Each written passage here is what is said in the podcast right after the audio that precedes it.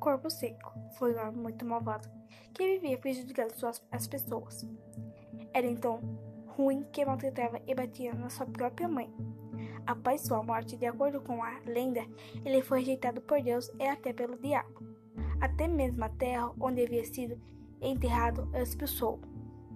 Com o corpo com o estado de decomposição, teve que sair do seu túmulo. Começou a viver com a alma penada, grudando nos troncos das árvores que secavam quase imediatamente.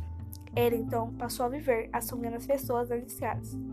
De acordo com a lenda, quando a pessoa passava na estrada, o corpo seco grudava em seu corpo e começava a sugar o sangue. A vítima da sombra pode morrer caso ninguém pense na, passe na estrada para salvá-la.